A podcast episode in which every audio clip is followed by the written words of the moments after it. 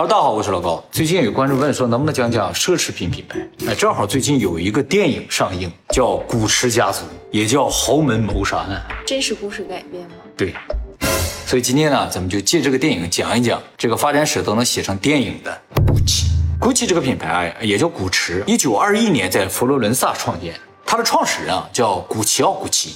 不过呢，现在的古奇是开云集团下面的一个品牌。开云集团呢，也叫做巴黎春天集团。下面呢有十几个非常有名的品牌啊，比如说伊夫圣罗兰、亚历山大麦昆、宝诗龙、宝缇嘉、巴黎世家，还有一个非常有名的手表品牌叫雅典表，贝索斯戴的表就是雅典表。那么前两天上映了这个电影《古驰家族》，是根据二零一一年的一本书叫《古奇精品帝国：真实的欲望、爱恨与兴衰》，时尚黑寡妇惊世速到豪门谋杀案改编。这个不是小说，是传记，所以大部分内容啊是真实的。主演也特别有名，就是著名的 Lady Gaga，哎，他就演了黑寡妇。由于这个电影的情节特别的复杂啊，所以今天就给大家简单介绍一下发生了什么事情啊。就说一九二一年，一个意大利的皮匠古奇奥·古奇啊，在佛罗伦萨开了第一间箱包店，叫古奇。那么古奇奥总共有六个孩子，但是在一九五三年这个古奇奥离世之后啊，因为各种原因吧，古奇的家业呢就落到两个人身上，一个是他大儿子，一个是小儿子。这个大儿子叫阿尔多古奇，小儿子叫鲁道夫古奇，两个人呢相差七岁，而且两个人各持有公司百分之五十的股份。而这个古奇家族的争斗就从这两个儿子开始。这个大儿子阿尔多从二十多岁开始就在家里帮忙，他是学经济的，所以主要是帮古奇公司啊拓展业务。他也主要生活在美国。一开始，古奇从意大利出来就主要在美国开店，还有他这个香水业务、手表业务，一开始都放在美国的。而这个小儿子鲁道夫啊，是在他父亲死了之后才回家继承家业。他呢，原先是个演员，一生演了四十多部电影，从无声电影开始演，长得也像个演员，是不是？哎，但是就是这个小儿子，就是对家里业务也不太了解。这个小儿子回家之后，直接就掌握了家里的大权。那为什么呢？因为这个古奇奥。特别不相信他这个大儿子。大儿子虽然扩展业务，但是乱花钱，而且经常挪用公款的。而这个小儿子特别正经一人，所以这个家里的大业呢是由小儿子在把持，钱小儿子把着。本来两个人负责领域不一样，分工也很明确。但是啊，这个大哥心里是不平衡的。首先啊，他一直就是在家里帮忙，而这个鲁道夫是后来回来，而回来之后他就掌握了大业，而大哥呢负责的是外围业务。最主要的就是大哥啊，他想花钱。这个钱不由他把，时间长了之后呢，两个人之间就产生了矛盾。就大哥想花钱，小弟不让。但是呢，两个人又各持有百分之五十的股份，谁也说服不了谁。后来这个大哥阿尔多做了一个决定啊，间接的造成 GUCCI 家族的内部纷争恶化，就是他把自己百分之十的股份分给了他三个儿子。他这三个儿子，大儿子叫乔治，二儿子叫保罗，三儿子叫罗伯特。那么由于他是个家族企业吧，所以这三个儿子也都到家族里来帮忙了。特别是这个二儿子非常有才华的一个人，直接就当了副总裁了。他为什么让这三个儿子进来？就是鲁道夫只有一个儿子，而他有三个儿子，人多进来的话，那他这边势力就大呀。拼儿子，拼儿子，因为终究第一代就两个人没法拼了嘛，再拼第二代啊。但是他这个操作产生一个问题，就造成自己的股份啊少了百分之十，变成百分之四十了。不过他不怕，他觉得分了也分到自己儿子手里了。他没有考虑一个问题，就是他的儿子可能叛变。哎，而就在这个地方留下一个隐患，你知道这个出问题的儿子就是他这个二儿子保罗，就有才华这个。他虽然很有才华，但是他叔叔掌握古奇家族呀，所以啊，有限制他的发展。就是他想决定这个包设计成这样，他叔叔说不行，不能设计成这样。他有一天啊就很生气，就把他叔叔带领设计那些包全都撤下来，换上自己的设计了。这个事情后来被他叔叔知道，两个人打起来。打到什么程度？就据说就是互扔包，全都是古奇的包。据说在意大利的设计圈，互扔包啊，属于非常严重的事情。扔包啊，对，像你服装设计师互扔衣服，就是我是完全鄙视你的这个作品啊，你也鄙视我的作品才会这样。以前啊，对，以前在普拉达也发生过类似的事情。后来这个保罗没有办法，就想我自己单干得了，反正我这么有才华，他就偷偷的自己建立了一个品牌，叫保罗古奇。哎，没告诉别人。其实他不告诉别人，主要目的就是想把古奇的客户拉到自己那个品牌去。他当时还是兼任古奇的首席设计官和副总裁。后来这个事情败露了之后啊，不仅是他叔叔特别生气，他爸也特别的生气。他爸就把他从古奇开除了，而且呢还阻止所有的古奇的合作伙伴与他进行合作，就说我给你开除出去，你想独立的话都没法独立，没有人会和你合作。那么这个保罗也非常生气，就和他爸吵起来了。结果被他爸打了，这次真的打了。从此他就特别记恨他的父亲，因为他的父亲不仅没有支持他，而且把他的所有生路都堵死了。股份呢？股份他还是有的，三点三。其实就按照他手里的股份，或者是他在家里能拿到的钱的话，生活无忧的。但是呢，他就特别有抱负，想自己发展。结果这个发展路被人堵死。那么过了不长时间，一九八三年的时候，他的叔叔鲁道夫死了。鲁道夫所有的股权和两亿美元的遗产呢，就落到他唯一的孩子毛里奇奥·古奇手里。毛里奇奥这个名字啊，是他父亲当演员的时候使用的艺名。而鲁道夫死了这个事情啊，让阿尔多特别的开心，因为这样的话，他就成为公司仅存的第二代继承人。他觉得自己就说了算。但是从股权上不是这样。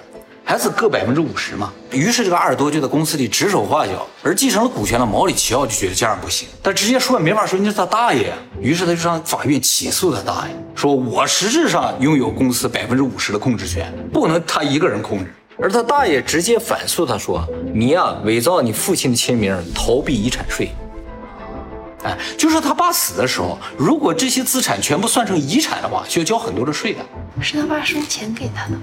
对，他就说他爸生前给他的，其实不是，所以他就伪造了一个证据，说是他爸生前给他的。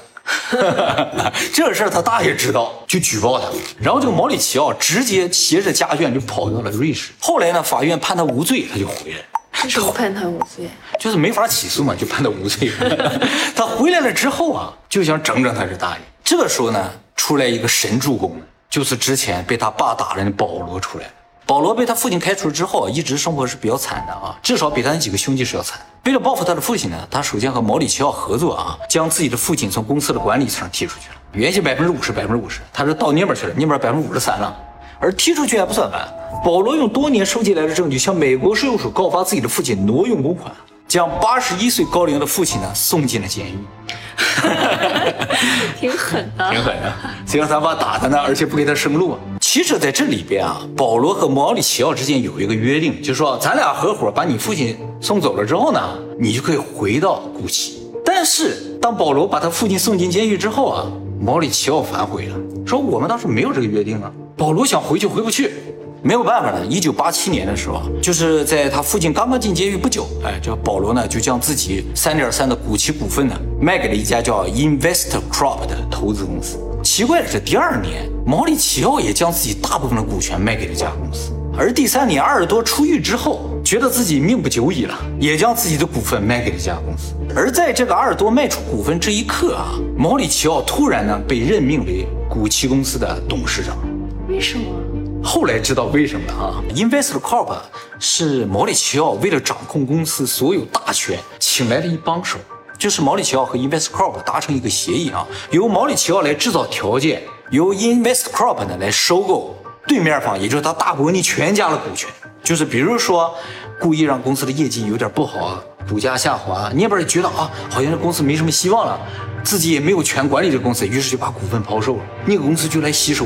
当把他大伯家所有的股份吸收完了之后呢，毛里奇奥就控制了古奇，就通过这样一个操作呢，把他大伯这一支啊彻底从古奇集团踢出去了。当年毛里奇奥呢四十一岁，他生的这一个是精华，绝对的精华。那么毛里奇奥当上古奇的董事长之后，第二年他这个大伯阿尔多就死了，享年八十四岁，也就是说从监狱出来不长时间就死了。保罗呢其实也挺惨。他把股权百分之三点三卖掉之后，拿到钱呢，真的创立自己的品牌。但是由于经营不善，一九九三年破产。啊，破产之后不长时间自己也就死了。而这个毛里奇奥当上古奇一把手之后啊，本来打算一展宏图的，哎，写了个十年计划，要是古奇各种各样的发展啊。但是运气不太好，他上位的第二年啊，就突然爆发了海湾战争。紧接着日本就经济泡沫破裂啊，日本的有钱人也不买奢侈品了。所以一下工资就坚持不住了，最终在一九九三年的时候，无力回天的毛里奇奥呢，将自己的全部股权也卖给了这 InvestCorp 公司。从这一刻开始，古奇集团呢就再也没有古奇家的人了。也就是说，现在的古奇其实和当年创建古奇的那个古奇奥古奇已经没有关系了。哎，可是这个 InvestCorp 这个公司，不是也是他的吗？不是，他请来了一帮手而已。并不是他，他俩的交换条件是什么？就是你收购股权，我呢要掌控大权，就是公司归我管，但股权你可以收。那么感觉到此为止啊，这个豪门恩怨啊，好像就结束了。但其实这只是个序章。接下来问题就出现在这个毛里奇奥的老婆身上，他老婆叫帕特里夏·古奇，也就是《豪门谋杀案》里边 Lady Gaga 扮演那个角色。这个电影主要是讲她的。这个帕特里夏小时候家里特别穷啊，妈妈是个洗衣工，爸爸是个卡车司机。从小他的妈妈就跟他说：“你呀，长大之后一定要嫁个有钱人。”后来他妈给他做了一示范，就是他妈挂上一大款，跟大款跑了，带着他跟大款跑了，把他爸给踹了。而这个帕特里夏一夜之间就成为名媛。哎，由于看到了妈妈的成功经验嘛，她就立誓自己一定要嫁个有钱人，比他妈的老公还要有钱的那种人。结果真的在二十二岁的时候，在一个聚会上，帕特里夏就遇到了和他同岁的毛里奇奥。毛里奇奥对这个女孩子一见钟情，主要原因呢，就是通常啊，女孩子都是围着毛里奇奥转的，只有这个女孩子不一样，特别的高傲，看不上毛里奇奥。其实啊，是因为她不认识毛里奇奥，她不知道这家伙有钱。当天啊，毛里奇奥去也没开豪车。后来这个毛里奇奥就不断的追求帕特里夏啊，帕特里夏才知道哦，原来这是古奇家族的继承人。于是马上两个人就到了谈婚论嫁的地步。毛里奇奥的父亲鲁道夫啊，是完全不同意这门婚事。为什么？他已经是名媛了呀。没有用，他父亲一眼就看出来这是个拜金女，就说她只是为了钱，没有什么内涵。可是他们家也只有钱呀。人家是搞设计、搞艺术的，不一样，是有内涵的。但是毛里奇奥认为帕特里夏特别有内涵，就一定要跟他结婚。于是两个人在父亲没有同意的情况之下就结了婚。结婚之后就没有办法了，鲁道夫也就接纳了这个帕特里夏。而结婚之后，这个毛里求奥才发现跟他爸说的一样，啊，帕特里夏果然是个拜金女，拼命的花钱，太能花了，而且特别愿意抛头露面，就是不像上流社会的人。上流社会现在不也都抛头露面？上流社会他们自己圈子内交流比较多，但是上媒体的比较少。他就特别愿意上媒体，而且见人就说我是古奇。他家里人就觉得这不好，就是你拉低我们家的身份呢。而且你根本就不是顾奇，是吧？只是嫁给我，你变成顾奇了而已。那么时间长了之后啊，就毛里奇奥和帕特里夏之间的感情就渐渐出现问题了。尤其是毛里奇奥身边真的有很多小女孩喜欢他、追他这种。他长得也帅啊，他是鲁道夫的儿子呀，是 演员演员的儿子啊。后来鲁道夫死了之后啊，这个帕特里夏就直接离开了家。跟这个毛里奇奥说：“咱们俩的婚姻已经完了啊，我是不会回去了，以后我就在外边旅游了，你愿干什么就干什么，就带着孩子走了。但是呢，钱还是继续花家里的钱。那么在鲁道夫死后，直到毛里奇奥重掌古奇这六年时间里面，帕特里夏把老爷子留给毛里奇奥的两亿遗产花掉了一半。那么后来在一九九三年，毛里奇奥卖掉了古奇的股份之后，就找了一个新的女朋友。那还跟之前的离婚了吗？没有正式离婚，两个人已经分居十年以上。”啊，他就找了个女朋友。这个帕特里夏听说了之后就不干，就回来跟他闹离婚，要求一半财产。这个毛里奇奥说啊，这个你不要闹啊，我们家是我们家的，跟你没什么关系。这样吧，咱们俩离婚，我每年给你五十万美元赡养费。这五十万美元对咱们来说挺多的，但是对于帕特里夏来说太少了。他以前一周就花这些。哦，啊，一年给人 太少了。后来两个人就开始打官司，就为了赡养费的问题。最终是在一九九四年，法院裁决毛里奇奥每年支付一百四十七万赡养费给帕特里夏，两个人才正式离婚。那看来五十万是给的有点低了，是有点低了。就换句话说，帕特里夏要求一人五十万，两个孩子加上我一百五十万吧，结果给了一百四十七万啊，是这样的。按理来说，他俩和平离婚了，这两个人纠纷也就应该算结束了。但其实不仅没结束，还升级了。就是离婚不久啊，帕特里夏查出自己有脑瘤，而且突然媒体报道说毛里奇奥要再次结婚了，这一下子就激怒了帕特里夏。他为什么特别怕毛里奇奥结婚？就是毛里奇奥如果不结婚，他的孩子就是他遗产的唯一继承人。但是，一旦结婚了，这个事情就变得很复杂。其实他一开始为什么认为毛里奇奥不会再婚呢？是因为啊，毛里奇奥的父亲，也就是鲁道夫，在很年轻的时候就丧了，但是就没有再婚。他觉得他和他爸差不多，应该不会再婚。但是他他爸是丧偶啊，他没有丧偶。对，情况不太一样。那么，为了阻止毛里奇奥再婚，或者说为了阻止别人抢走他的遗产，帕特里夏在一九九五年，也就是两人离婚之后一年，通过上流社会的一中介，就上流社会有各种各样的中介能帮你解决问题啊。通过这个中介找到一杀手，将早上正准备去上班的毛里奇奥呢枪杀在公司门口。死了，总共打了三枪，有一枪打在太阳穴，直接毙命。据说呢，当时他花了三十万美元请这个杀手，在当时来说是相当大的一笔数字了。杀手后来呢被抓到了啊，警方经过长达一两年的侦破，最终找到了雇佣杀手的帕特里夏。在意大利，这种杀老公的人啊都叫黑寡妇，因为有一种蜘蛛就叫黑寡妇。这个蜘蛛在交配完了之后呢，母的就会把公的吃掉，所以从那之后呢，这个帕特里夏得到了一个外号——古奇黑寡妇。那帕特里夏最终是被判入狱二十九年，从一九九八年开始服刑。那一年呢，他五十岁。枪手呢被判终身监禁。中介呢也被判了二十多年，他当时啊是宣称自己无罪的，因为他说我脑子有瘤，所以影响了我的神智啊，影响了我的判断。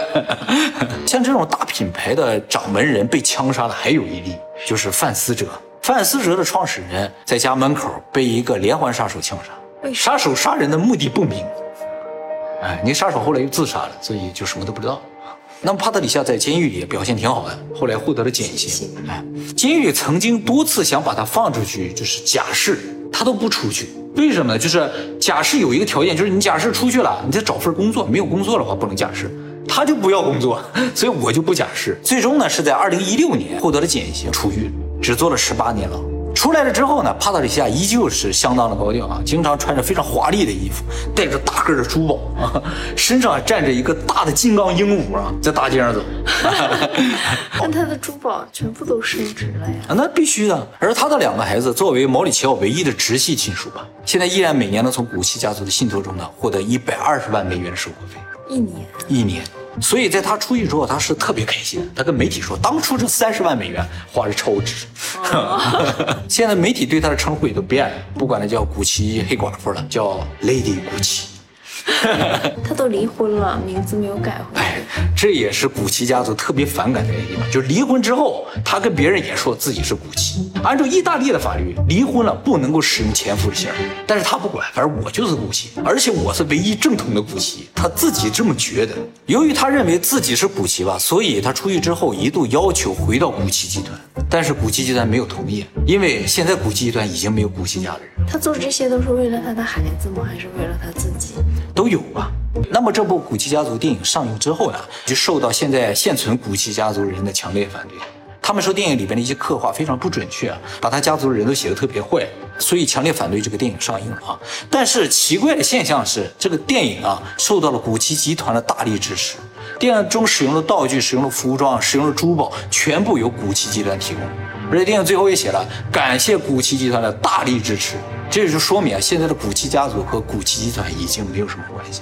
好，那么既然讲了古奇，我们来顺便讲一下比古奇还厉害的业界老大，就是 LVMH。LVMH 中文名叫明月轩尼诗路易威登集团。那业界老三是谁呀？业界老三是利丰集团，就是卡地亚、梵克雅宝啊，还有瑞士名表江诗丹顿啊、积家他们那个集团。这个集团啊，曾经是业界老二的，啊，现在好像是老三。它和刚才的古奇、路易威登不一样，它主要做珠宝和手表。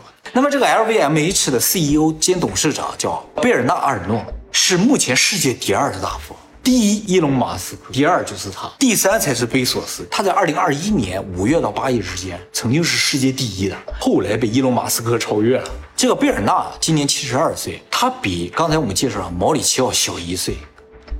哎，如果毛里奇奥还活着的话，明月轩尼诗、路易威登是三个品牌。明月呢是一七四三年在法国创立的香槟酒品牌，轩尼诗是理查·轩尼诗于一七六五年在法国创立的白兰地品牌，路易威登呢是一八五四年在法国创立的香包品牌。而明月和轩尼诗在一九七一年合并了，成为明月轩尼诗集团。后来呢，在一九八七年合并了路易威登，形成了现在的 LVMH。而这个贝尔纳原先不是搞这些名牌奢侈品的，他是搞房地产的，他是个富二代。他的父亲是法国一家特别大的建筑公司的老板。这个人从小就学习好。毕业之后呢，就到家族企业中帮忙，而且呢，帮助家族企业转型，从建筑公司转型成房地产公司，后来又转售到现在这个奢侈品品牌了啊。他怎么转到奢侈品品牌呢？是在一九八七年的时候，美国发生了上个世纪最严重的股灾——黑色星期一，他就在这个股灾当中买下了明月轩尼诗路易威登集团百分之二十五的股份。当然，百分之二十五的时候，他还是没有管理权的。后来通过银行贷款进一步收购了公司的大部分股权之后呢，现在是绝对控股人。他接手这个 LVMH 之后呢，就一直在收购品牌。到今天旗下呢已经有七十五个非常有名的品牌，其中呢就包括大家非常熟悉的路易威登啊、罗威啊、芬迪啊、宝格丽啊、宇舶啊、蒂芙尼啊、纪梵希、Kenzo、利莫啊等等啊。其实这七十多个品牌大部分是通过他的运营发展壮大的。所以啊，他是一个非常优秀的企业管理者。但是啊，他收购品牌时候的做法被业界人所不齿，所以呢，业界也称之为披着羊皮的狼，就是看上去挺友善，但其实是很恶毒的。还有人管他叫终结者的，就是他一旦收购了品牌，这个品牌的原先的负责人也好，这个家族就会被踢出去。他通常怎么收购别人啊？